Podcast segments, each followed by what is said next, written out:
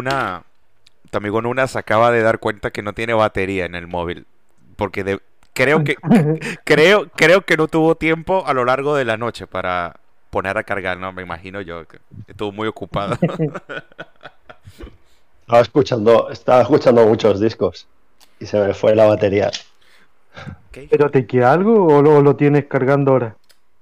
No, no, lo voy a poner a cargar. No, me queda, me queda. Queda 30%. Sea, que aguanto. La batería del móvil aguantará más que yo, seguro.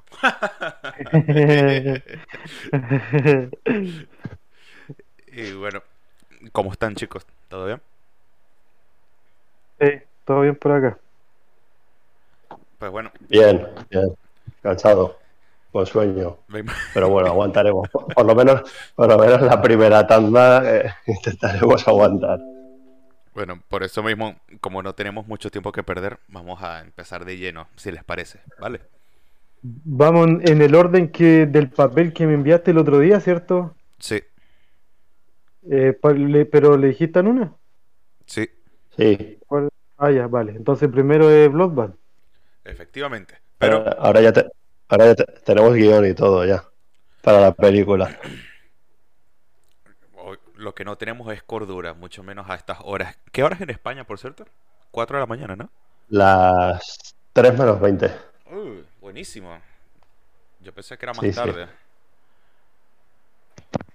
Entonces. Para mí es muy tarde. Em, bueno, nada, las presentaciones primero, si no Cristian me, me regaña en público.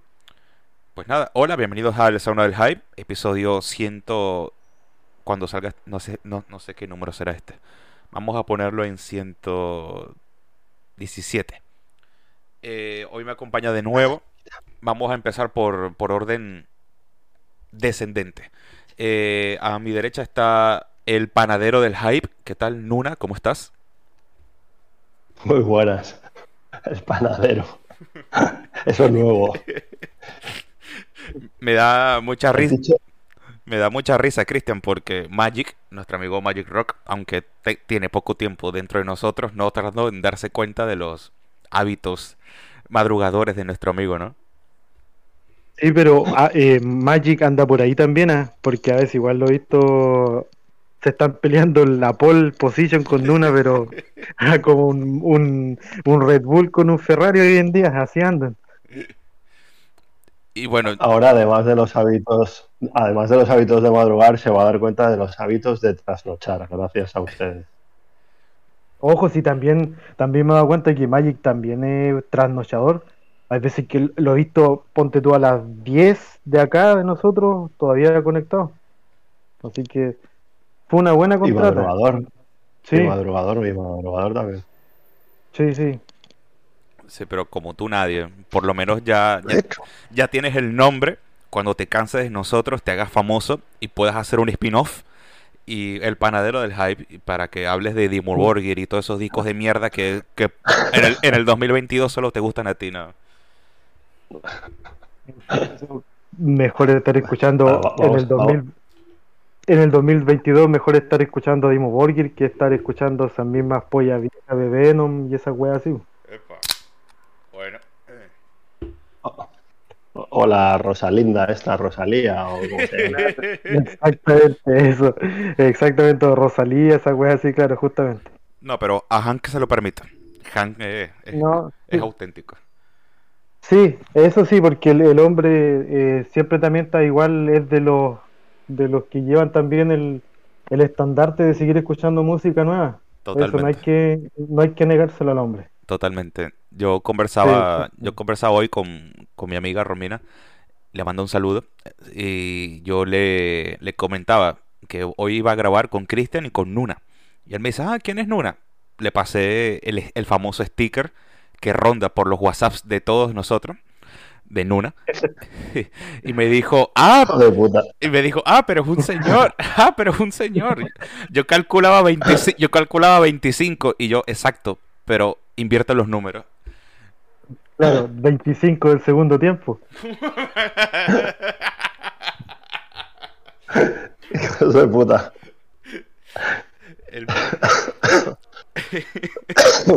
lo que los que sí están en un muy segundo tiempo para mí son Bloodbath, ¿no? O sea, yo creo que ya podemos empezar por ahí, ¿no? Por la banda que lidera, digamos, por lo menos en micrófonos, el amigo Nick Holmes, desde hace ya, para ver, yo creo que este es el tercer disco con ellos, ¿no? Desde el Grand Morbid Funeral.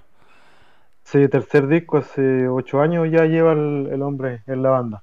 Claro, ya Christian adelantaba que para él el mejor tema es en el que aparece el siempre amigable, el amigo Barney, en el, ¿cuál era? En el Putrefying Corpse, ¿no? Putrefying Corpse, sí, el segundo tema. Claro, entonces ya por ahí tenemos más o menos las coordenadas por donde va. Vamos a darle la palabra a Nuna a ver qué, nos qué le pareció este sopopífero, en mi opinión, creo que lo pronuncié mal, disco de Bloodbath. Pues, a ver, eh, a mí me parece, bueno, si no el mejor, los dos primeros temas, se lo comentaba Cristian el otro día, los dos primeros temas me parecen los mejores del disco.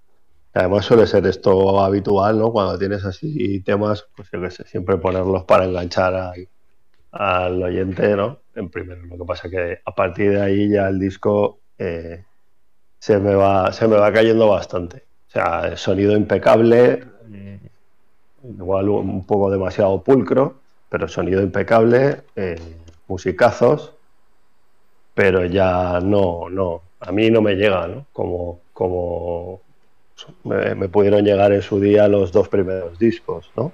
El, el Nightmares Made Flesh y el Resurrection, ¿no? ¿Era? Through Carnage, sí.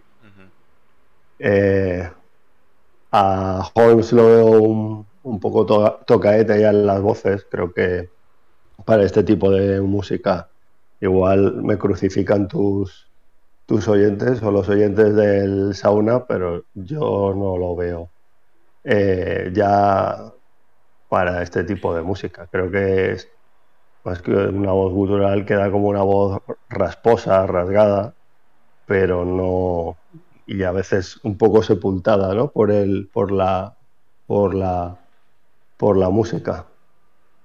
Eh, tiene algún tema luego, muchas colaboraciones también, la de dos temas con Luke LeMay, la de Barney que, que habéis comentado, que has comentado ya, y luego otra con Mark Groove, con el cantante de Morgoth, si no, si no recuerdo mal. Eh, a ver, ya, digo, no, no, no, no, me deja bastante frío el disco.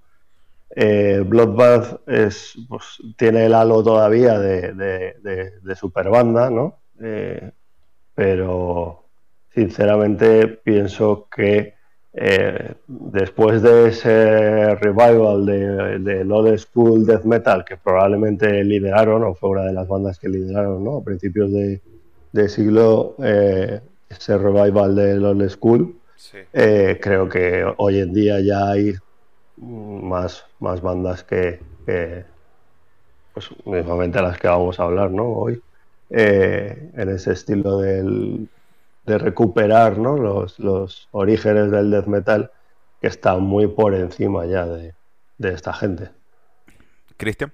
Yo creo que he sido yo creo que he sido bastante, para lo que va a ser, me imagino que va a ser Cristian, he sido bastante diplomático con el disco. Pero demasiado, creo yo. ¿eh? sí, mira, yo voy eh, muy en la línea de lo que dice Nuna, porque, a ver, a ver, primero, debo reconocer sí que el, el trabajo, este, el Survival of the Sickest, es Mira, bastante mejor que The Arrow of Satan, de Of Satan is Drawn. Mm. Porque, a ver, ese fue prácticamente el disco completo de un medio tiempo. Un medio tiempo, pero como dijiste tú, pero no sé, era un sueño terrible escucharse ese disco que tenía una portada mejor que el, que el montón de mierda que parece la portada del de ahora. Coño, pero a mí me gusta ese. Sí, si lo miráis de lejos parece una, la típica cagada de día lunes en la mañana. no, tiene, no, tiene gracia la web. No, no, me refería a The Hour of Satan's Draw. Ese disco a mí me gusta. No sé por qué. El primer tema. No, a mí no. No, a mí no me, de hecho no no me gustó para nada. O sea, no es una basura ni nada, pero eh, ese para escucharlo, lo escuché un tiempo, pero no, no conecté, ponte tú, como con The Grand Morbid Funeral, ni hablar de, los de los primeros tres, o sea, los primeros tres están en una línea totalmente diferente, o sea, a otro nivel. Y los EPs incluso. Y los EP, sí, los EP incluso, partiendo por algo, yo creo que aquí un, el punto, y un punto muy importante que no es menos, lo mencionó en una, el tema de la voz. O sea, a ver, mira, uh, yo soy fan de Paradise Lost, de los trabajos de, de la voz de, de Holmes y de hecho en los discos actuales de, Paradise me parece que cumple bien porque para su estilo cumple bien pero para el death metal tal como dicen una queda debajo de los instrumentos y lo otro tiene a ver un registro pero totalmente plano o sea hay bandas con tipos que hacen guturales que pueden sonarte como así de las profundidades eh, grito de, un esquizofrénico, de, locura, demencia, pero tú escuchas a Holmes y es lo mismo. Mira, yo te puedo decir que en, en Grand Motley Funeral creo que tenía un poquito más variado el registro, pero ya desde el disco anterior, The Arrow of Satan, y ahora ya es plano total y queda en un, segundo lugar y muy detrás de lo que es la música. Pero tampoco, a ver, tampoco es culpa de él. Sí, porque, o sea, si te pones a ver, eh, yo creo que mucho hace. Primero que nada, si lo comparamos con Ackerfeld, que, es quizás una de las mejores guturales de la historia de la humanidad, eh, es muy injusto, ¿no? Pero ya, si su antecesor no hubiese sido Ackerfeld, sino cualquier otro, yo creo que estaremos diciendo lo mismo, ¿no? Que el registro de Holmes ya no le hace mucha justicia a su leyenda, ¿no? Sí, claro, es que como, lo que te iba a comentar, o sea, ya después de, de, tanto tiempo, tantos años, imagínate, porque los primeros guturales que él hacía, los primeros discos de Paradise, o sea, también eran a otro nivel.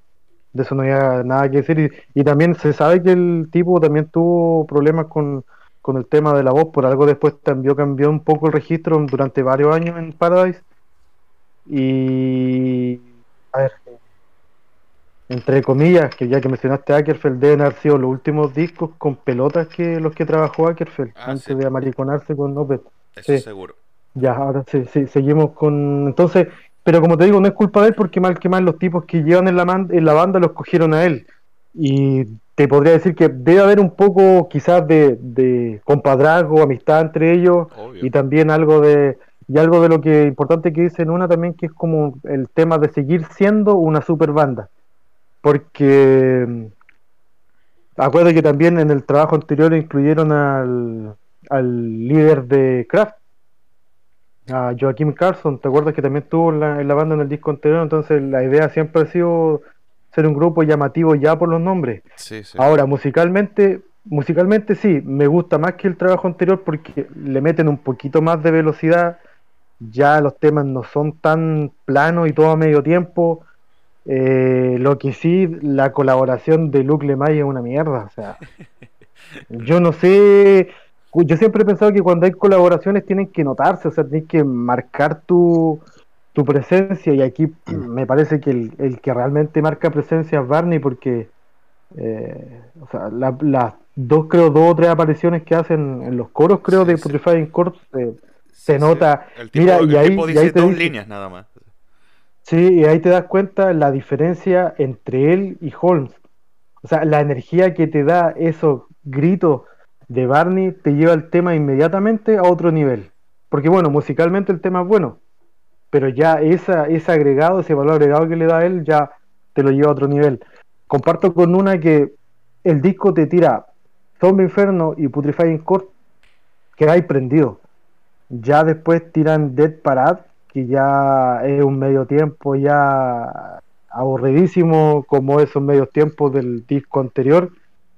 Y de ahí el disco va en eso. Me parece que se va apagando, de repente como que levanta un poco con, con Malignant Magot, Carvet, y de ahí vuelve a apagarse.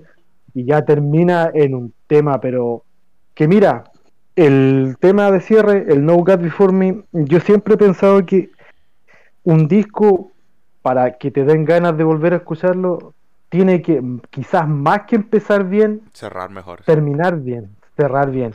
Y me parece que en este caso cerraron para la cagada. Porque el tema no es malo. Sabes que hay un momento que está bien terminar con un tema lento y a medio tiempo. De hecho, lo hicieron tan lento que debe ser de lo mejor o el mejor estilo que le viene al- a la voz de, de Holmes en ese momento. Pero ya llega un punto en que pasan a qué? Al, a la enfermedad, al síndrome creator, de empezar a hacer coritos de esos bien, eh, Eso. ¿cómo puedo ser diplomático? Esos coros maricones para cantar, para corear en público, porque al final ese No God Before Me que se hace como a dos o tres voces medias melódicas y se repite constantemente, yo creo que termina por echarte a perder un poquito el, disco, porque para mí no es necesario que cierren a toda velocidad, brutalidad, porque estaban cerrando bien, porque también puedes cerrar el disco con un tema lento que se va apagando de poco y, si es bueno, o sea, te da la sensación de volver a escucharlo. Pero cuando tú le insertas cosas como esa melodía, que te, te recuerda, a mí me recuerda mucho a los últimos dos discos de Creator, donde te lanzan siempre un tema que está ahí todo el rato con el mismo coro, como el C Satan is Real, que es una mierda. Eh, y lo termina así, termina por decir, ya, o sea, esta weá, volver a escucharla, no. Totalmente. Y a este estilo, ya a esta altura, y, y ya ponte tú, a ver, eh, quizás no estás poniendo, no sé, todo lo que podrías ya en tus trabajos, quizás estás sacando trabajo porque ya los vendes con el nombre, ya los vendes con el nombre de Superbanda. Ahora, hay que reconocer que, como dice en una, suena muy limpio este trabajo con el sonido del, de Arrow Satan, porque ese sonaba sucio. Eh, quizás hubiese, hubiese resultado mejor, pero como lo he comentado con varios discos de clásicos, yo igual le hubiese quitado unos 7 minutos. Le hubiese quitado unas 2, 3 canciones con 8, 8, 9 temas, me hubiese quedado bien. Le hubiese quitado la participación de Lemay, eh, quizás el Dead Parade y el final lo hubiese sido de otra manera. Claro. Pero como te digo, mejoró para mí con respecto al anterior. Tampoco es para, mm, para tirar para tirarle fuego artificial, claro, para tirar fuegos arti- artificiales ni nada.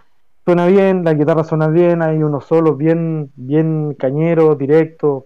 El bajo de, de que también se nota, se nota su presencia, el trabajo en la batería de, de- es espectacular siempre. O ese- no, no hay que eso, no hay nada que decir en el caso de, de Axelrod porque siempre cumple. Y el resto, o te queda como un buen disco para escuchar, disfrutar eh, por un tiempo y después va a volver a escuchar el Nightmare May Fletch, Resurrection of Carnage, que siempre uno en Blood, en mi caso particular, siempre voy a volver a los dos primeros trabajos porque son los que tienen los verdaderos temazos de, de la banda. Sí, ya me gustaría saber la opinión de Nuna, sobre todo por eso, ¿no? O sea, ¿cuál de los primeros tres con Arkrefel es su favorito? A mí me gustan los primeros dos, incluido el, el EP, el Breathing Death. Y yo creo que la epítome del grupo es eh, aquel concierto de Wacken, de, de Carnage, ¿no? Del 2008, todavía con Dan Swano en, en, en la guitarra zurda. Así que, bueno, Un detalle, dime. un detalle, el, el, el segundo trabajo es con, con Tagren de Hipocresía en la voz. Ah, cierto. Eh, sí, sí, el, el primero y el luego tercero vuelve- son Pues luego vuelve a Kerfeld, porque creo que por entonces no podía, tenía compromisos con Opeth, Con Opeth. y entonces con a Tagre- a Tadgren para grabar. Y mira eh, por la, por la weá que dejó. por ir a grabar el, el ¿cómo se llama? Ese, al- ese álbum, esas galladas de árboles con árboles Ya. rojitos y esa weá. O el Sorcerer, todas esas basuras No, no, no, eso fue, eso fue antes, ¿no? El- Sí, en la época, claro, corresponde a la época del Ghost Reverie, sí, ahí donde todavía hacía Mm, discos buenos. Sí, sí, sí. Sí, Entre Sí. el, entre el Damage y el Ghost Reverie, sí. A ver, Nuna, sí, por ahí sí. dime a ver qué piensas de todo esto. Y, y a ver si supera aquel The Hour of Satan, que como ya dije, a mí me gustó. Más que este. A mí, a mí directamente, The Arrow of Satan, of Satan me parece bastante flojo. Me parece un poco. Entonces, para superar eso, pues lógicamente no se necesita mucho. A mí, de los tres que ha grabado Holmes, el que me sigue gustando, o el que más me sigue gustando, es el primero. El Grand Morbid Funeral, sin ser tampoco ninguna maravilla. Sobre todo porque eh, siempre vamos a comparar ¿no? con los tres primeros o con los dos primeros, son una auténtica maravilla, pero me sigue pareciendo el, el debut con Holmes el primero y el más flojito el, el que queda entre los dos. Y de lo que me comentabas de los primeros, entre los dos primeros no sabría decirte. Eh, probablemente me incline más por el debut, porque como bien decíais, pues me gusta más la voz y los guturales de Ackerfeld que los de Tatgren, pero es que los dos son, son, son discazos. Tienen, o sea, temas impresionantes. Es que no. Y el, y el directo, el de, el de Backen, eh, tengo la, la, suerte de tenerlo en CD que iba con un DVD mm. eh, y, es espectacular. O sea, pues uno de los mejores directos de, de metal que, lo que, hace, visto yo. Lo que hace Michael ahí es una cosa de, otro planeta. Cómo tú puedes cantar por, por casi una hora de esa forma. Es una alineación terrible ese, porque yo igual lo tengo también, la misma versión de Nuna, en CD, DVD. Imagínate que estaba Axenrod, Renske, eh, Suano, sí. eh, Nystrom y Ackerfeld, o sea, y, tocando y tocando lo, mejor del repertorio y lo mejor que hicieron, que han hecho como banda. O sea, escuchar en, ese envío cuando comienzan temas como Like, like Fire, por ejemplo, que ese, ese riff rompecuellos que tiene, uff, estaban a otro nivel. Y como dicen una, el mejor con, con Holmes es por lejos el Grand Morris Funeral, porque o sea, te parte con, comienza con Let the Steelboard Come to Me, Total Dead, Anne, que, que son temazos directos, churchos o pastitas, y eso que el disco es largo, creo que dura más de 40 minutos igual, pero también tiene los, yo diría, los últimos realmente temazos de Bloodbath, ese disco. Y bueno, si les parece. Defiéndete, Miguel. Defiéndete. Y... bueno, ¿a ti qué te parece The Survival of the Sickest? Eh, la primera vez que lo escuché me quedé dormido en las partes de, del email. Te soy sincero. Pasa que lo escuché tarde ya también, llegando de trabajar. En la segunda escucha, sí, por ahí me gusta un poco más. O sea, yo creo que caemos en lo mismo de siempre, ¿no? No es un disco flojo pero es el típico disco de banda importante que tú escuchas casi por compromiso, como haré la semana que viene con Behemoth. Y bueno, nada, como para estar al día, ¿sabes? Pero para disfrutar, para disfrutar yo creo que se queda, me, me, quedo con bandas que vamos a hablar más adelante, totalmente. Es un disco de, listo ya, lo escuché, lo tacho, a otra cosa. Totalmente, yo creo que... A mí, a mí. ¿Sí? A mí, por ejemplo, me llama mucho la, atención cuando lees críticas por ahí en, la web y todo esto, que hay páginas que lo ponen como muy bien, 9 sobre 10 y cosas así, y hay, y hay otras páginas que lo ponen con puntuaciones muy bajitas, muy justitas, ¿no? Entonces eso da, cuando ves ese tipo de, cuando, cuando es un anime, pues está bastante claro, pero cuando ves esas, esas valoraciones, ¿no? Es, esas valoraciones es donde ves la diferencia entre, pues eso, el fanboyismo, ¿no? Y, la gente que, pues intenta ser más objetiva y le pide más, ¿no? A una banda como esta. Claro, ¿no? el, emoji del demonio. Pero sí, ya, ya me imagino a cuál se refiere en una. Yo creo que vimos la misma. Le, le dieron una nota de 9.5 al disco de Bloodbath. Y ahí es lo que te, lo que te comentaba la semana pasada, Miguel. O sea, si le dan un 9,5 a este trabajo, ¿qué nota le pueden dar a los dos primeros? lo, que pasa es que nosotros tenemos la, la, ventaja, por lo menos la ventaja moral, en mi caso, de que nosotros no criticamos por criticar, ¿no? O sea, simplemente como no somos patrocinados por nadie, mm, yo creo que nos, estamos con la libertad absoluta para decir que este disco es flojo y ya está, ¿no? O sea... Así que no, no tenemos patrocinadores detrás. Bueno, en nuestro caso, no, no sé Nuna, que ya anda ya anda alistando los preparativos para el, susodicho panadero del hype próximamente. En el cual seguramente le dará notas muy altas, ¿no? Al disco del que quiero hablar a continuación. Que es el de Aiviterne. Que cuando pasé la lista lo escribí mal. Lo, lo escribí Aitiberne lo cual habla a claras de lo memorable que fue este disco para mí, ¿no? Yo creo que vamos a situar las cosas en contexto, ¿no? Profund Lord es uno de nuestros sellos consentidos de toda la puta vida, ya que el sello norteamericano rara vez falla. Y no digo que con estos oriundos de Nueva York haya fallado, para nada. Lo que pasa con The, The Island Facade es que las tres escuchas que le di,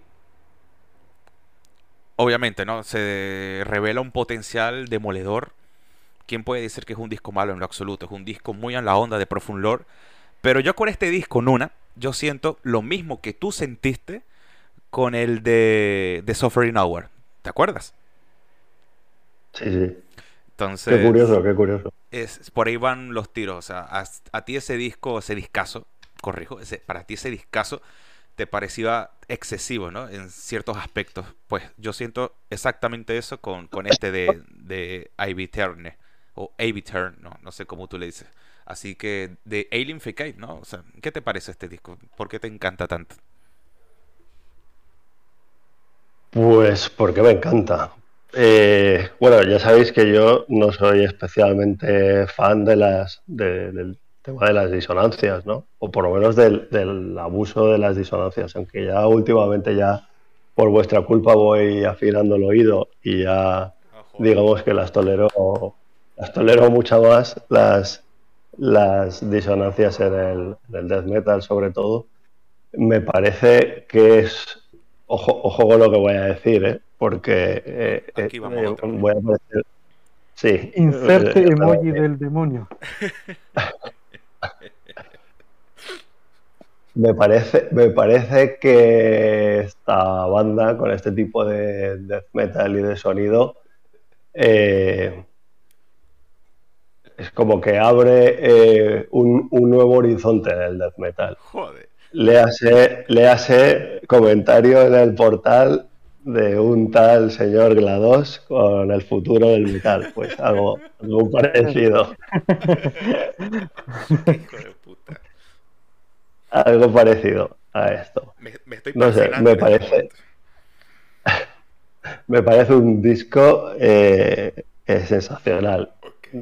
Tampoco me parece que sea, porque en algunos foros he leído que si es experimental, eh, lo califican de death metal experimental, para nada. O sea, yo creo que el disco y la banda recoge eh, la base, claramente es death metal y tiene elementos disonantes, tiene densidad y pesadez, tiene atmósfera, tiene unas partes con unos teclados, sintetizadores que le dan un ambiente, me parece terrorífico, brutal. Tiene elementos progresivos, técnicos, incluso diría que algo hasta industrial, ¿no? Hay los muchos patrones de batería suenan como muy eh, martilleantes, ¿no? Sí. Como muy Mecánico. como muy industriales. Sí, eso es.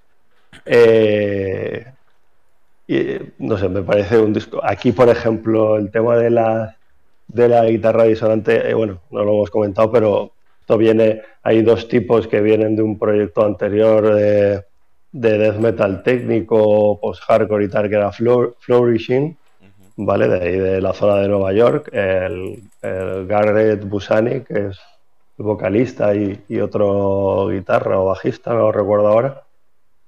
Y a esto se le añade además el, el, el tipo de, no me acuerdo el nombre, el que toca la guitarra en Artificial Brain.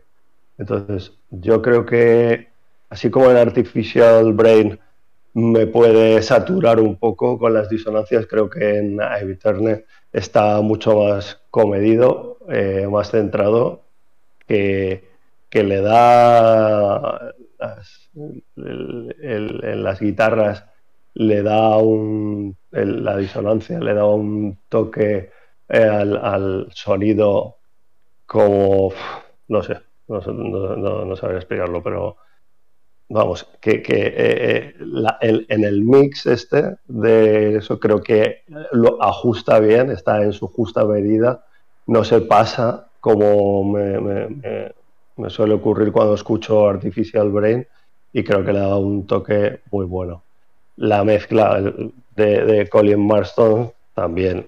Eh, todo suena, todo suena en su, en su sitio, en su sitio como debe de sonar.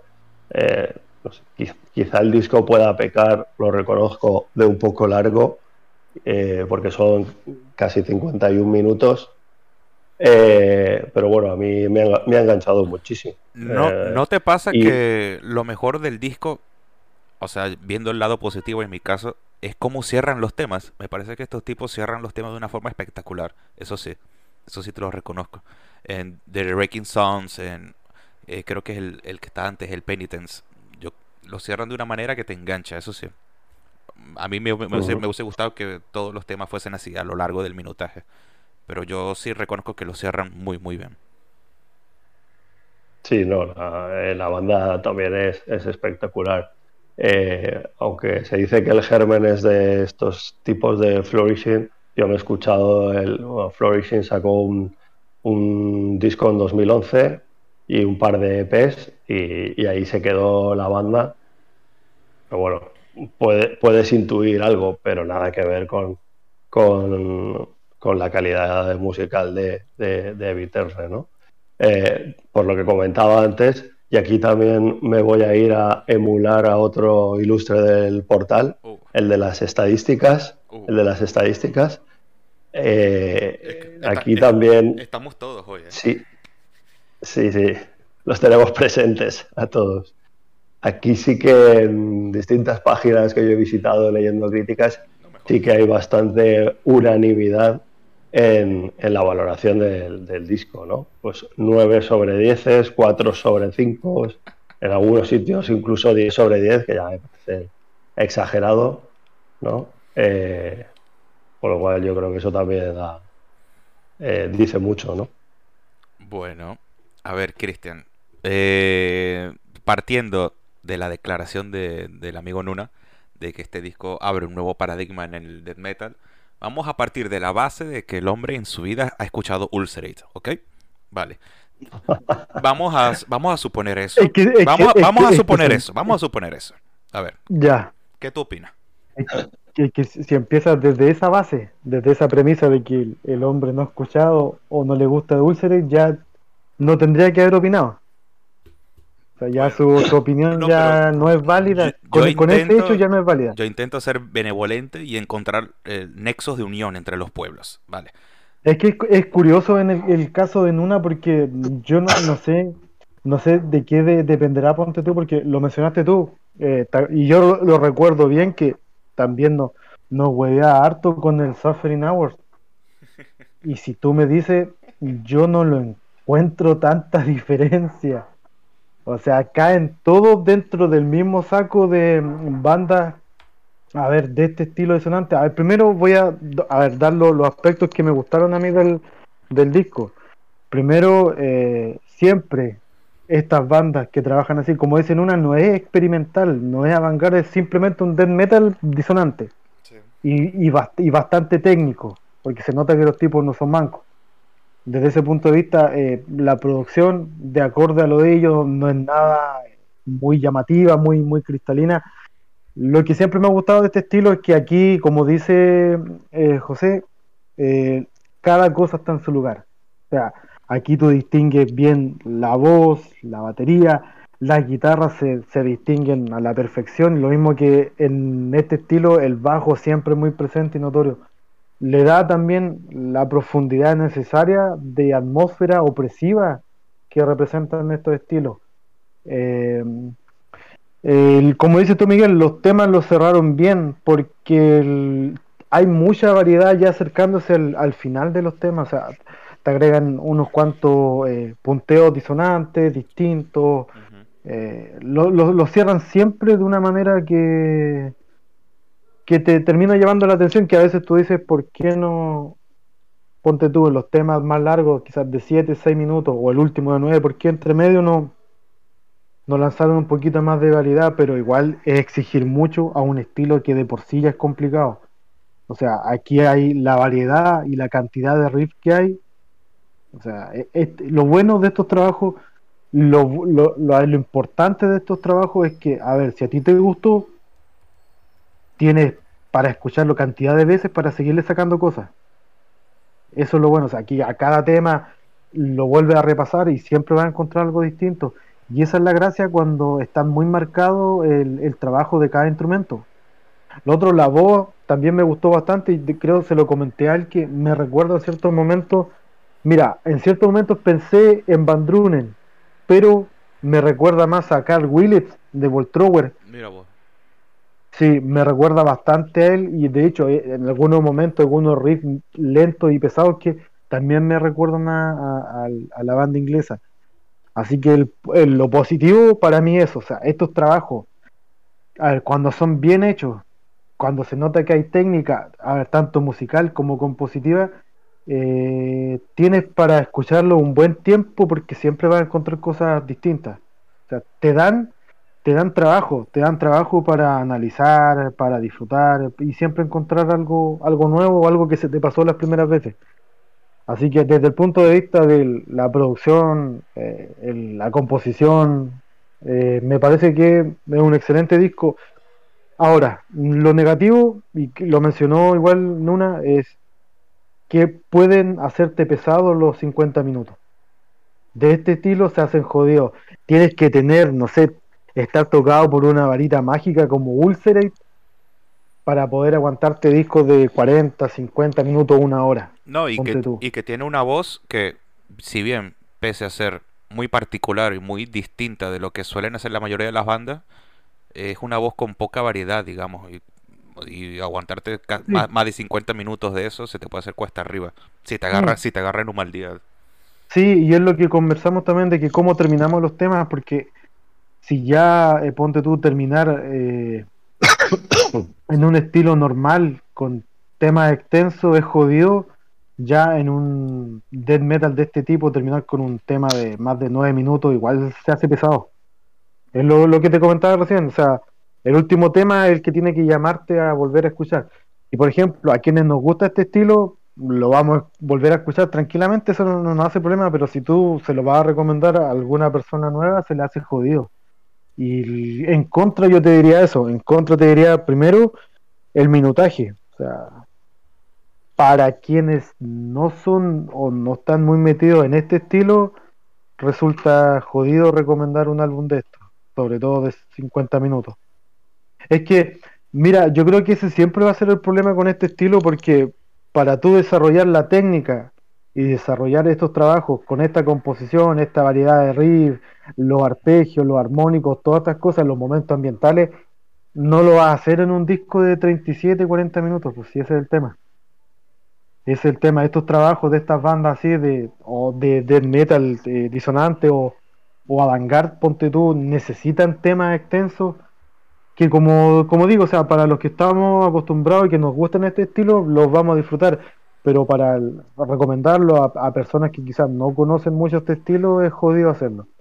Pero bueno el disco, sí, eh, pero de ahí a, a darle el estatus de que, no sé, representa un, una nueva mierda, no. Eso ya es venirse bien arriba. Lo, lo que pasa es que son las estadísticas, Cristian. Tú no lo entiendes. Y la estadística, es que sí, otro, otro trabajo, sí, también. En eso tiene razón. eh, hay unanimidad en que este disco es bueno, porque de hecho es bueno. Si eso no, no hay duda eh, de que el disco es, es un excelente trabajo, eso no, no hay duda. Pero de ahí a decir que, no sé, que te marca, porque, a ver, ya hay muchísimas bandas con este sonido y de hace hartos años. O sea, Portal te abrió un nuevo nicho. Ulcerate te abrió un nuevo nicho también. O sea, por ahí. No, pero Luego tiene Artificial Brain también. Yo, tenía O sea, aten- yo tenía entendido que a Nuna no le gusta Portal tampoco, o me equivoco. no, no.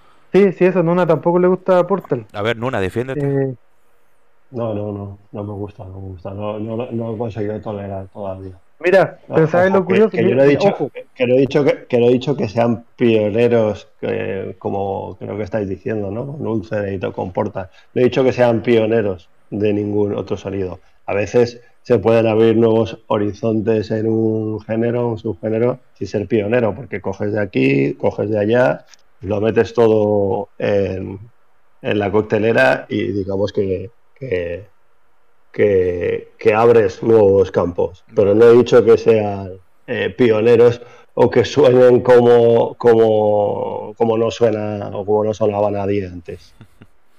Vale, entonces a ti te lo abrió Ivy Turner. Esa, esa, es otra cosa.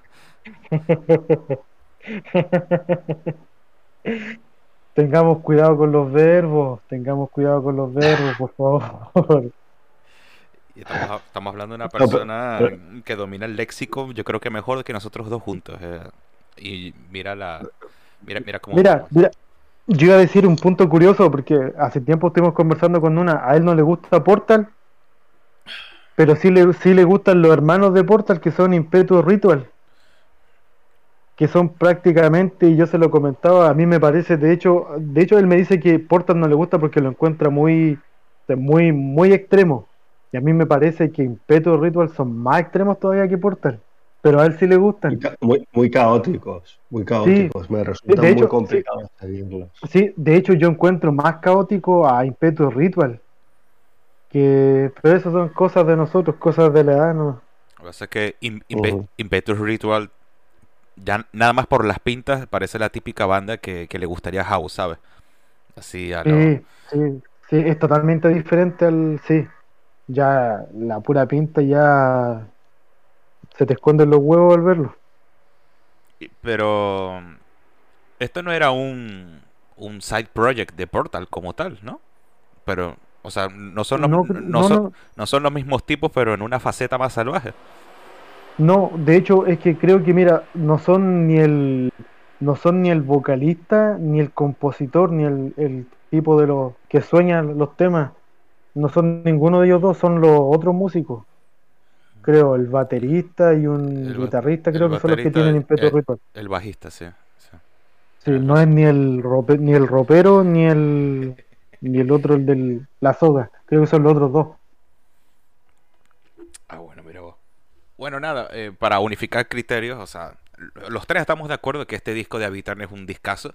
Simplemente que, no sé, a, mí yo me alineo un poco más con el chileno en este caso porque me parece que es un disco eh, poco memorable a la larga, pero yo soy positivo, yo le, le, le, veo sus cositas y creo que puede mm. ser, le puede ganar con las escuchas, eso sí, porque nada más con la portada yo creo que ya por ahí te indica que este es un trabajo que se deshoja como una cebolla, ¿no? Y tienes que ponerle mucha, mucha predisposición como para terminarle de agarrar el gusto, ¿no? No es el caso... Sí, porque, ¿Sí? sí, porque sabes que hay dos discos que se nos pasaron también de este estilo, pero creo que yo te lo comenté y se lo recomendé a una igual y se nos pasó a hablar de él, pero es otra banda americana que se llama Hissing también sacaron disco este 2022, el Hypervirulence, algo así. Y también es un trabajo de este estilo. Y es muy, muy bueno. Muy bueno también. Sí, sí, es muy bueno ese trabajo. Y, y, para, y para tener más en cuenta, ya me imagino que sabes de qué sello es. Profulore. Sí, sí, sí. ¿Y cuál es la, la, diferencia que hay entre ellos dos? Que si no me equivoco, el Hypervirulence duraba menos de 40 minutos. Sí, Sí, sí, duraba 30 y 37, 38 minutos. Tú me lo recomendaste por era, De hecho, creo que tenía solo cuatro temas o algo así. No, no, 6, 7. Sí, pero había uno en particular que era de 10 minutos, pero todo el resto eran temas promedio entre 4 minutos por ahí, creo. Y ese otro también discazo y que te marca que es lo que conversamos a veces, que hay sellos que se dedican a trabajar con, con cierto estilo, porque si, si vamos un año atrás, ¿te acuerdas del trabajo del, del otro tipo de úlceres? Eh, ¿Cómo que se llama la banda? El Perdition Temple, ¿no? No, no, no, de... De Temple, de Temple se llama así. De Temple, ¿cierto? Sí. Ah, mierda. Sí, sí. Bueno, yo sabía, yo sabía, bueno, yo sabía que era con Temple, eso. De ¿Te acuerdas que lo, lo, promocionaban como un disco de... Eh, de Black Metal. Black Metal y resultó ser casi lo mismo que Ulceres. Total. Sí, entonces es un sello que está marcado, que ya va por ese camino, que ese es tu camino a, a seguir y, o sea, si tú te pones a buscar la cantidad de bandas de ese estilo en ese sello, o sea, tenemos para, para cualquier cantidad de programas. Y el otro trabajo que se nos pasó, que yo diría que es muchísimo mejor que el de Hissing y el actual que estamos mencionando, el de Aviterne, es los canadienses antediluvian, que yo le conocía sus trabajos hasta el 2013, lo había escuchado que eran pesadísimos, pero muy densos, también de este estilo bien asfixiante, mm. eh, que se le llaman comúnmente Black Death, eh, lo mismo que pasó, ponte tú, con Suffering Hour, se le menciona como Black Death, pero en realidad son un death metal eh, agresivo y disonante. Y Antediluvian sacó un trabajo el año pasado que el extinto Ichi lo recomendó una vez. The Divine Punishment. Ya, sí, y ese era otro trabajo, creo que más de una hora. Si no me equivoco, era más de una hora. Sí, porque Ichi no puede escuchar un disco inferior a la hora y media porque se colapsa. colapsa. Sí. mira, aquí lo busqué, en mi, lo busqué en mi reproductor y para ser exacto, una hora cinco. Son once temas y hay temas de 8 minutos, 9, 9, cosas así, pero ese es un trabajazo, es un masazo. Y una pena que se nos pasó, pero algún día lo, vamos a mencionar. Pero como te decía, este sello, este sello marca, marca una tendencia hacia ese estilo y salen trabajos muy buenos. El problema es eh, diferenciarse los, los unos de los de lo otro. Y ahí está el, lo jodido. Eh, la, marcar la diferencia dentro de un estilo que de por sí, a ver, te da variedad para, para poder experimentar, pero el tema es que no se te pase la mano. Sí, sí. En el caso de Abby Turner ya Nuna lo dijo, ¿no? Ellos se destacan un poco, mm, ya no tanto por la voz, sino por esas instrumentaciones, eh, vamos a llamarlo, em, industriales a, falta de un término mejor, pero por ahí va la cosa, ¿no? Y bueno, muy bueno. Es un disco muy bueno, la verdad. Yo, yo sí lo recomendaría, pero para la gente que sabe por dónde pisa. Sí, eh, por ahí va la cosa. La gente que ya, ponte tú, a quien ya conoce a Ulcerate o ha escuchado a Portal, bandas así. sí, porque eh, hay que conocer primero a los padres del, estilo. Así que, no, buen, buen trabajo. Y bueno, eh, seguimos porque si no esto se nos va muy largo. Eh, vamos a dar un volantazo absoluto porque si Ivy eh, representa un poco, ¿no? La, el, vamos a llamarlo vanguardismo en el death metal. Yo creo que hablar de Brent es de absolutamente todo lo contrario. Eh, oriundos de California, eh, se les ocurrió sacar un segundo disco este año, su segundo disco, el Succumb to Chaos, que, bueno, Chris, eh, alerta spoiler, ya Nuna me dijo que por vía interna, y disculpa Nuna, no quiero ser chismoso, pero eh, me, comentabas que de los que vamos a hablar hoy es quizás el que menos te gustó. Ya hablamos de Bloodbath, que estaba ahí, ahí, muy, muy cerquita de este en el podio. Y en el caso de Brent, que para mí es una ejecución magistral de death metal sin pretensiones, directo al hueso, a mí me gustó mucho. Sobre todo por lo catchy de la mayoría de sus canciones, ¿no? Pero bueno, a ver, te cedo la palabra. Sí, eh, como te has dicho, cambiamos, siendo, siendo todo death metal, ¿cómo cambia, no? no tiene nada que ver, ¿no? El death metal de, de con, el, con este de Brent, que es un, es un death metal old school. La verdad es que eh, tengo que oírlos más. Estoy, desde luego, lo que te comentaba antes es así, de los discos de los que hablamos esta noche, eh, eh, sin ser discos malos, entre este y el de Bloodbath, son los que más flojos encuentro. Pero bueno, ya digo que no, no me parecen discos malos. Lo que pasa es que para esta noche habéis elegido, pues, muy buenos discos. Eh, las recomendaciones de, de, Chris de la última semana o, de los últimos eh, días, la verdad es que eh, han sido especialmente, especialmente buenas.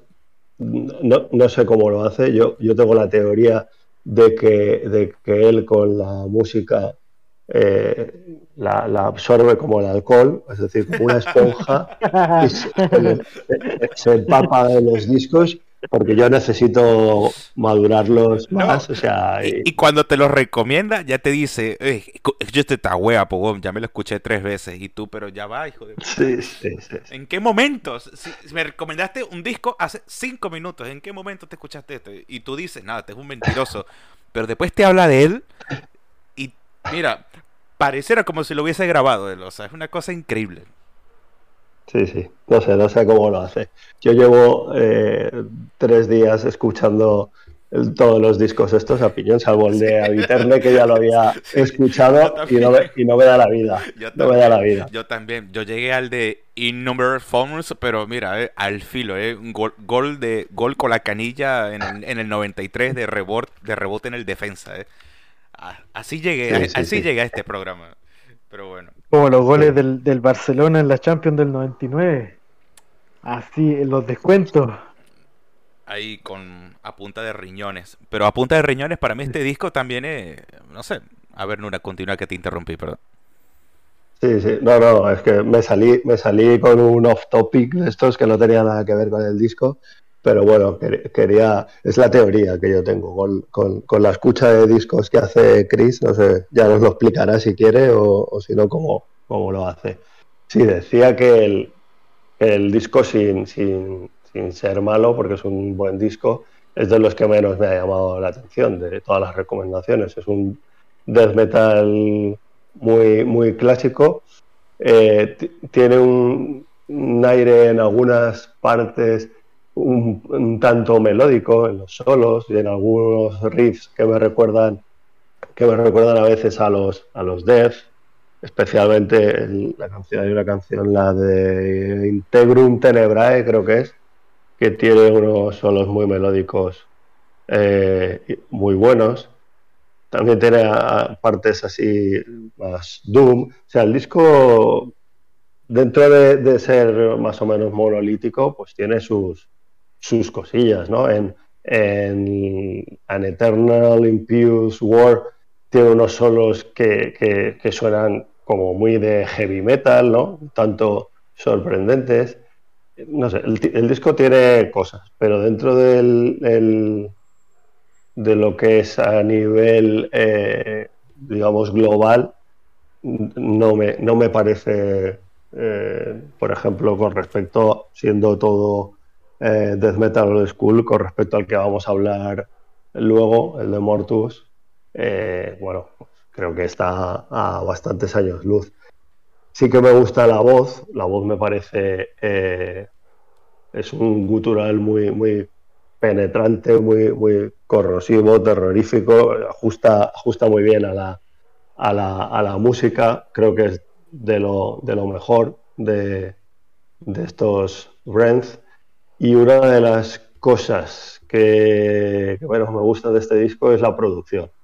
Me parece muy mejorable en ese sentido. No sé si está hecho a propósito o no, pero me parece muy mejorable porque suena así como muy como muy fangosa, como muy eh, a mí me gustaría que sonara un poquito más limpia, por ponerle eh, alguna pega.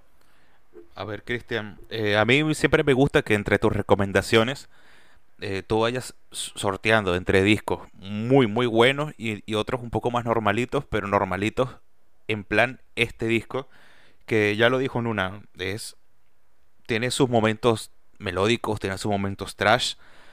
Y en cuanto a la producción, ya tú me dirás, yo sí creo que es a propósito, no sonar así. Yo creo que ya hemos hablado de bandas muy parecidas del palo, como Blasphematory o las bandas finlandesas de aquel episodio que tengo que subir, por cierto. Y bueno, nada, eh, responde la Nuna esto y lo que nos interesa a todos, ¿no? Sobre la teoría que plantea.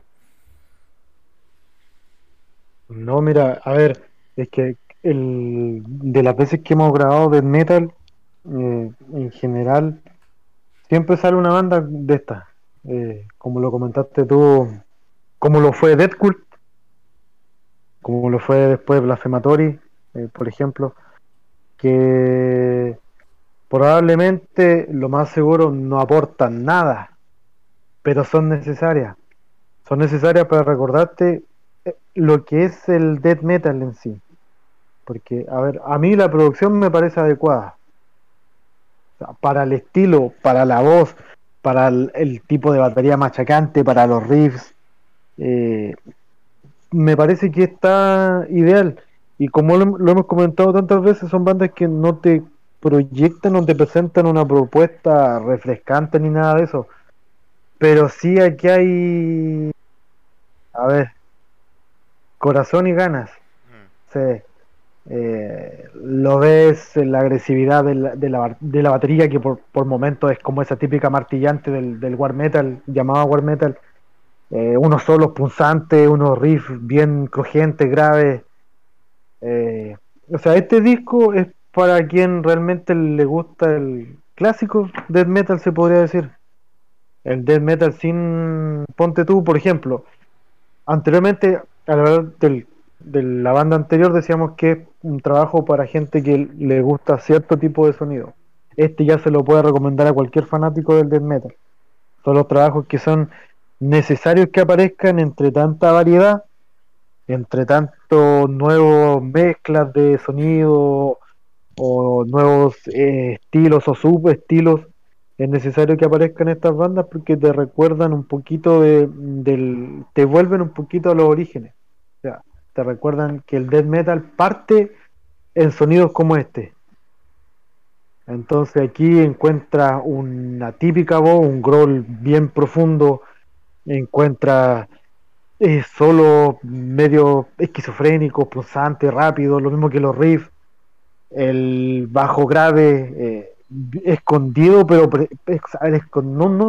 no, tan escondido, pero sí se nota en la mezcla, le da la oscuridad necesaria y lo otro es que te lo presentan en 40 minutos que igual es, un buen es un buen tiempo que se pasa rápido se pasa rápido. El problema con estos trabajos yo lo encuentro un buen disco un entretenido disco más que decirte que es un discazo que es pero no sé un discazo de los mejores del año probablemente no, pero es un disco dinámico entretenido y al final la función de la música lo que hemos comentado a veces es entretener yo creo que no vamos a escuchar a Brent con el objetivo, no sé, de que lo vamos a repasar en un año más o en unos meses más, o que va a ser nuestra banda de cabecera, no, simplemente va a ser un disco que salió la semana pasada, antes pasada creo, eh, lo vamos a escuchar en septiembre, eh, probablemente a lo mejor lo repasemos en octubre, nos acordemos de cuando hagamos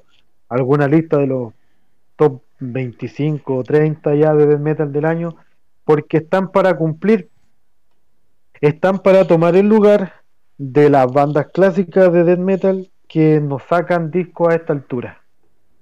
Más que decir a esta altura, a este nivel. Sí. Es un poco, eh, es un poco esa clase media necesaria para, porque para hablar, para hablar de discos excelentes como el que vamos a hablar a continuación, tienen que haber discos como este que te marquen un poco esa clase media de la cual partir. Sí, ese es, el, ese es el tema porque lo que, lo que hemos conversado otras veces cuando te critican a bandas porque te dicen, bueno, esto ya lo hacía tal fulano en tal época, pero bueno, esos fulanos de esa época, ¿qué están haciendo ahora? Lo que no hacen ellos, lo hacen estas bandas nuevas, nuevas entre comillas, porque estos tipos vienen de, de la banda Ruin, que ya también era de, si no me equivoco, también era de los 90.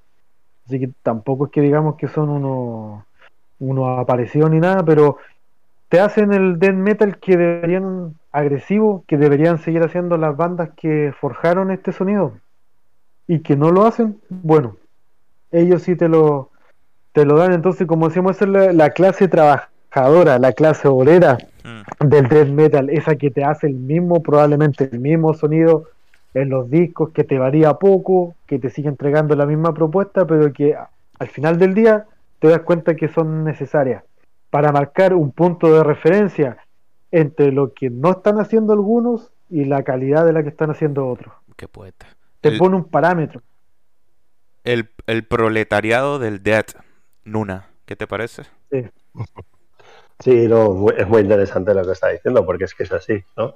Son bandas necesarias, ¿no? Bandas que mantienen esa, esa esencia, ¿no? De lo que debe ser el death metal. Es muy curioso a lo mejor que, claro, no es lo mismo escuchar eh, clones de una banda pionera, ¿no? Por ejemplo, clones de Morbid a principios de los años 90, por decir, que escuchar ahora eh, bandas que intentan eh, rememorar ese sonido, ¿no? Porque ahora lo vives como un revival, mucha gente lo vive como un revival y lo, y lo aplaude, y a lo mejor si salen en ese momento, ¿no? Se, se, tiende a criticarlas por, por, por, ser clones, ¿no? De una banda que, que está... pero como dice Cristian, yo creo que mucho es Em, o en buena parte es porque como las bandas clásicas o ya no existen o ya no hacen lo que hacían antes, tenemos necesidad ¿no? de recuperar ese sonido. Yo cuando estaba diciendo esto me estaba acordando también de otras de las bandas, ¿no? Que, o de los discos que tenemos que tenéis en cartera, ¿no? Como el de los belgas, ¿no? Como Bones o como Carnal Desecration, ¿no? Que es un poco ese sonido, ¿no? Sobre todo Bones, ese sonido Morbid Angel de, en los primeros discos. Eh, entonces yo creo que necesitamos ¿no? de, este tipo de bandas. Totalmente. ¿Les parece si pasamos a Mortus? No tienen más nada que decir. Porque yo estoy súper ansioso de hablar de este discazo que salió hace muy poquito yo creo que una de las mejores recomendaciones de Christian, y ya eso es decir muchísimo. Yo a estos yo no los conocía, ya ustedes me dirán si escucharon y de ser así, ¿qué les parece el anterior, el True Wilderness del 2018?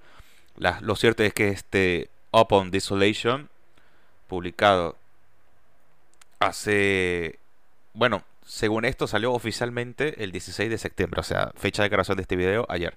Nada, es un disco maravilloso en su concepción, en su ejecución. Todos los elementos que están aquí a mí me volaron el cráneo. Es uno de esos discos que eh, caen en esa frase cliché que tanto asco me da, pero que en este caso me parece muy cierta, que es que se me hizo corto. Es un disco que mezcla ese sonido clásico de, no sé, introduce a quien tú quieras, eh, Immolation, Incantation, y todavía se dan el tupé de meter violines elegantones a los Dying Bride por ahí. Cuando yo escuché eso, yo solo dije, qué hijos de puta. Hacer eso es muy de hijos de puta. Y que te salgan de esa calidad, o sea, sabes que no es un elemento que está metido porque sí, sino que es todo muy coherente, está todo muy perfectamente alineado. A mí este disco me dejó maravillado. Nuna, ¿qué te parece, tío? Sí, sí, coincido en, coincido en todo lo que en todo lo que dices. O sea, el disco podría, si, si, si, si no tuviera esos elementos que has comentado, ¿no? Pues, eh, sí, sería un muy buen disco de death metal, pero es, es que cuando escuchas esas partes de violín o incluso de piano, hay un tema como es el de Ash and Dismay, que de repente prácticamente para la música se oyen solo las notas de un piano acompañando el, el riff de estos que dices, ostras, desconcertante, pero en sentido positivo, no en sentido negativo, ¿no? Ese tipo de cosas es lo que dices, joder. Eh, además, todo perfectamente ensamblado, que no es que digas, ostras, esto no pega aquí para nada, no, no. O sea, te desconcierta porque no te lo esperas, pero dices, hostia, qué cabrones, ¿no? Eh, aparte de eso, la, la base eh, pues eso, ya has nombrado, ¿no? Incantation, diría también Autopsy, pero es que luego eh, te, meten esas partes de violín o algunas partes más, eh, de, diría yo, de doom melódico que te recuerdan al, a, ese trío, ¿no? De, de o sobre todo a los My Dying Bride, ¿no? Por el tema de, del violín o a unos primeros Catatonia, ¿no? no sé, el disco es es casi, casi perfecto, diría yo. Un, un discazo, como hubieras dicho. A ver, Cristian, a toda esta gente, a estos engendros, porque eso es lo que son. Para parir un disco como este, tú tienes que ser un puto engendro. ¿Ya tú los conocías de antes o cómo va la cosa? Sí, yo los conocía del primero del, del Wilderness y de la demo del 2012 que fueron en realidad llegué a ellos porque lo he mencionado en, varias ocasiones, son del, del palo de, de la zona de bandas como eh, Sedimentum, Fetid, Cerebral Rot, Mortiferum, por ejemplo, creo que tres de estas bandas que nombré, bueno, Sedimentum sacó disco este año del que ya hablamos, no me querían dejar hablar, pero hablamos de ese. Eh, del, la otra banda sacaron disco el año pasado y te diría que todas son casi de este mismo nivel. Y es una escena que ya lleva 2012, mm, 2015 por ahí en adelante sacando discos y trabajo así de así que te recuerdan tal como lo dijo en una te pueden recordar a Incantation, eh, Autopsy, Involation, van por ese lado. Y yo los conocía ya desde ese trabajo yo diría que está al mismo nivel. El primer trabajo del 2018, un discazo. un discazo. Algunos lo consideran, he leído por ahí que algunos lo consideran que es mucho mejor, pero bueno, vamos, hay que darle tiempo a este. El trabajo, el anterior, el Truck Wilderness, no tenía, ponte tú, eh, estas ediciones que quizás no uno desde fuera a ver, no, no se verán tan importantes, perdón, lo tenían también, no, no, no se ven tan interesantes, pero claro, en un estilo tan denso y pesado como este tipo de death metal, que te aparezcan unos tipos con piano y violín, y como te digo, ya lo hacían en el trabajo anterior. Eh, te demuestra que lo que siempre comentamos, o sea, con detalles se pueden marcar, pequeños detalles se pueden marcar tremendas diferencias y esto es lo que marcan estos tipos. O sea, aquí la brutalidad eh, no, no, tiene, o sea, de principio a fin, desde el tema, desde el Carp hasta el Graveyard, Graveyard Rain, son brutalidad los 37 minutos que dura el disco. Aparte, tiene una duración excelente, una producción excelente también que aquí igual como en el trabajo de, que hablamos de, de Dead Disonante, aquí también cada cosa está en su lugar. Se entiende a la perfección. Cualquiera te podría decir que adherir un piano, un violín, quizás te lo amaricona un poco, pero no, no, no, no, no es necesario cuando se adaptan bien a la propuesta que ellos quieren dar, que comienza ya en la portada, eh, te queda un trabajo pero memorable, o sea, este lejos de lo de lo mejor del año, o sea, Totalmente. Momentos, momentos de velocidad, hay unos momentos pero pesadísimos, eh, momentos en que se calman todos los instrumentos, solamente suena al bajo, eh, te producen una atmósfera que te resulta, o sea, bien, bien agresiva, a pesar de quizás de, no haber tanto instrumento en ese momento, pero eh, es como una mezcla de lo mejor del estilo aquí hay, hay influencias, pero como ellos se sacan la influencia agregando estas cosas, agregando violín y piano a un estilo que no lo tiene, como dicen una, a lo mejor te puede recordar a My Dying Breed, pero eso estamos hablando de un género totalmente distinto.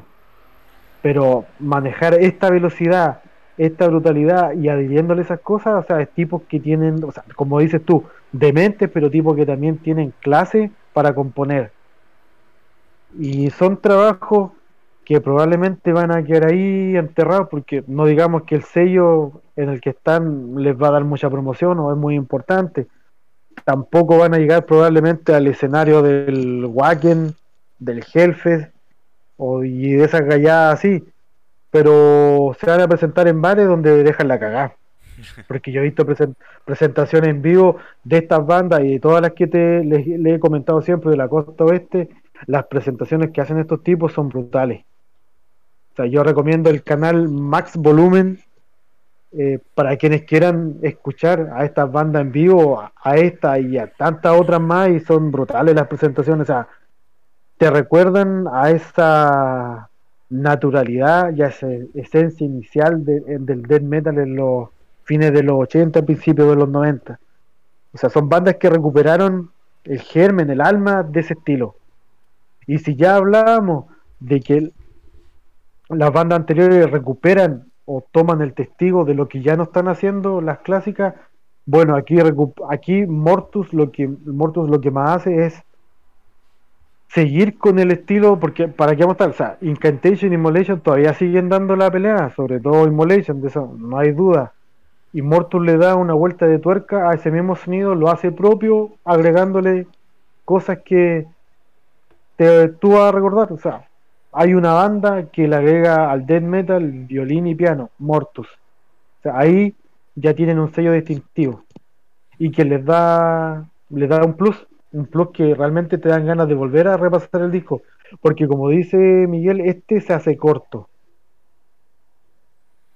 Y, e, es que tiene, otro termina con uno de sus mejores temas, o sea, Graveyard Rain es de lo mejor que hay del disco, o sea, lo que comentamos antes, o sea, cierran quizás, no sé si el mejor, para mí el mejor, y el, la mejor composición por lejos. Cerrar con ese es como que, wow, vamos a volver a escuchar esto.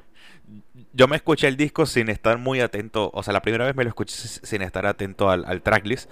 Y cuando termina Graveyard Rain, yo dije, ya va, mierda, ya se acabó, no puede ser. Y lo que hice fue reírme porque no podía creer los hijos de puta que son estos tipos de que te crean un disco con todos los elementos perfectos que se necesitan para que te den ganas de repetirlo. Caso contrario a lo que me pasó con Ivy Turner, que como ya dije, es un disco que tienes que obligarte, en mi caso, a escucharlo más veces para lograr entender lo que te proponen. Aquí es que te lo plantean de entrada y el, replay se hace por un por, por gusto absoluto, ¿no? Es una, es una sí, es una pena que no los haya conocido cuando grabamos las ocho horas esas que hicimos de, de Immolation porque, no sé, hoy, por hoy me, yo creo que me, impactó y me, fascina más que aquel Acts of God. Eh, quizás Nuna piensa igual que yo. Pero es que es normal lo que comentas, Miguel. Eh, o sea, el death metal de Eviterne o de ese tipo disonante, mucho más técnico y progresivo, más, más complicado, ¿no? de, de, escuchar, ¿no? Requiere, requiere mucha atención, requiere mucha concentración. Eh, este, estos discos, eh, siendo como eh, tiene sus cosas y, introducen elementos, como decíamos, eso, pues es death metal, ¿no? Y, se, hace, se hace mucho más llevadera la escucha, ¿no? Es más, no, no necesitas tanta pero por contra, que es un comentario que también ha hecho Chris antes del disco de, de eh, eh, con las sucesivas escuchas de ese tipo de discos vas encontrando cosas nuevas. Eh, aquí lo disfrutarás, pero es más difícil, ¿no? Que, con las sucesivas escuchas encuentres cosas nuevas, porque tiene menos, tiene menos capas, tiene menos, digamos, eh, no, no, quiero decir que tenga menos trabajo, porque trabajo tiene, pero es, es, otro, es otro rollo. Sí, te entiendo el concepto. La cuestión es, es que es eso, o sea, es fascinante como dentro de un mismo estilo, porque para mí ambas bandas no dejan de estar en el mismo estilo, pueden sonar tan diferente y gustar a públicos a la vez tan diferentes. Para mí es fascinante lo del de death metal este año. Es una cosa impresionante. Suerte los que tenemos que podemos disfrutar tanto de un disco como el de Mortus o el de el de Eviterna. Para el que le gusta el death metal clásico, está claro, ¿no? Eh, se pondrá una y mil veces el de Mortus antes que el de Eviterna. Totalmente. Y bueno, chicos, para mí hemos hablado de, de discos muy buenos, algunos no tantos como el primero de Bloodbath, pero que lejos se quedó ese de Bloodbath. a veces hasta se me olvida que ya hablamos de él. Eh, pues nada, ¿les parece si dejamos esto hasta aquí y eh, tomamos un refrigerio, orinamos y seguimos? Dale. Excelente. Pues Muy bien. Pues nada, gracias por escuchar. Nos vemos en el próximo episodio, la próxima semana o cuando lo edite. Saludos.